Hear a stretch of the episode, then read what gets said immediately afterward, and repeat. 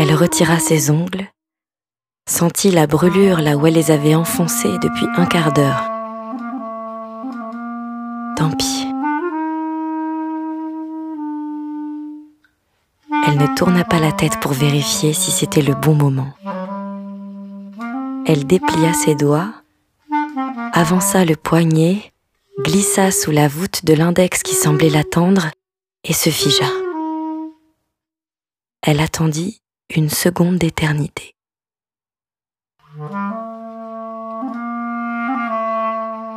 Enfin, elle sentit la chaleur de sa peau l'envelopper.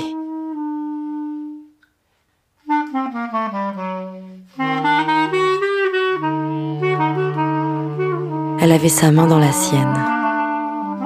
C'était comme rentrer chez soi.